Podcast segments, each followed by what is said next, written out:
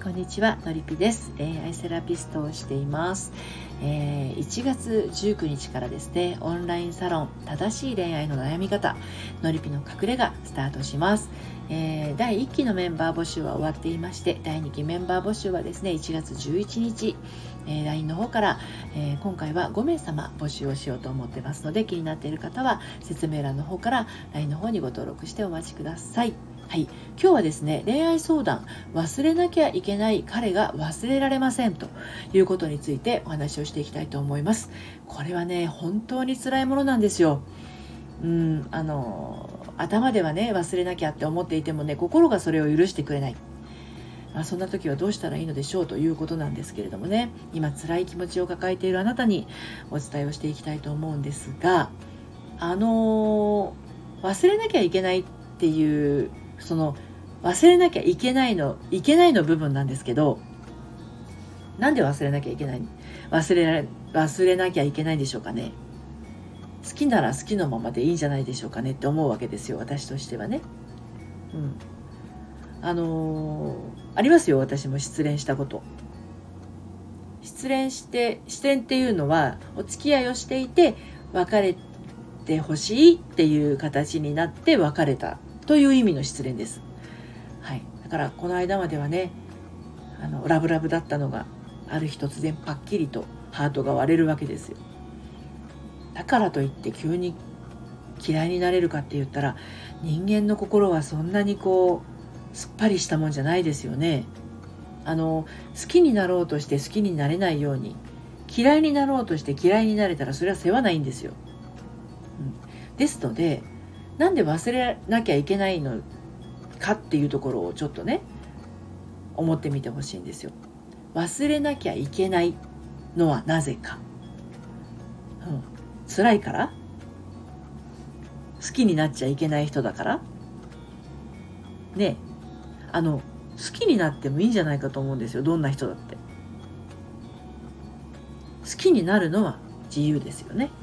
でそこから先どうするかっていうところなんですけどあの好きになることが辛いっていう時ってあの自分の思い通りにならないから辛いっていう意味が含まれてると思いません？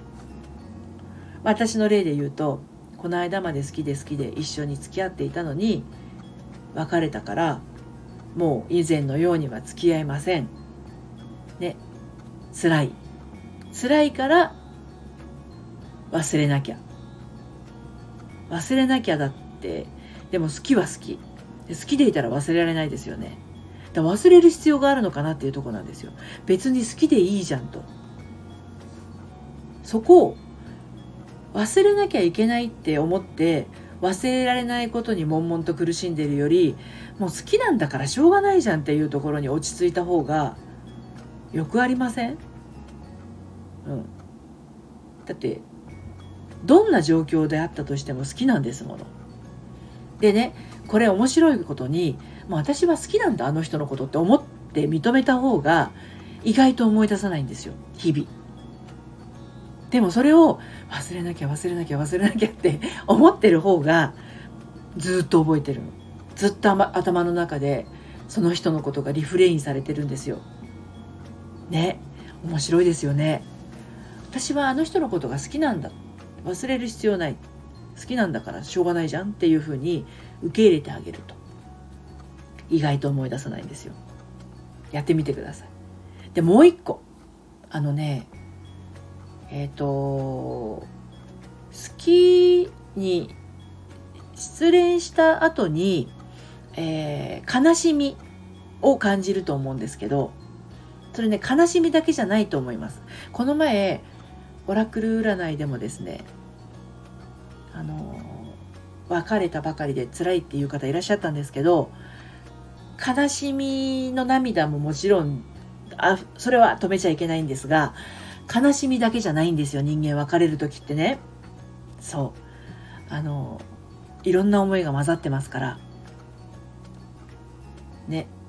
それを全部感じきってあげないと恋と傷は恋の傷は言えませんでもう一個もう一個大事なのが他の人で声を癒そうとしないことです。他の人っていうのは、その忘れられない、忘れられない彼以外の別の男の人で、その忘れられない彼を忘れようとしないことです。これは一番やっちゃいけないことですね。あの、いい結果にはなりません。はい。逆にドツボにはまって大変なことになりますのでご注意ください。はい。ということで、えー、今日も最後までお聴きいただいてありがとうございます。えー、またね、えー、恋のお話をしていきたいと思いますので遊びにいらしてください。それではまた。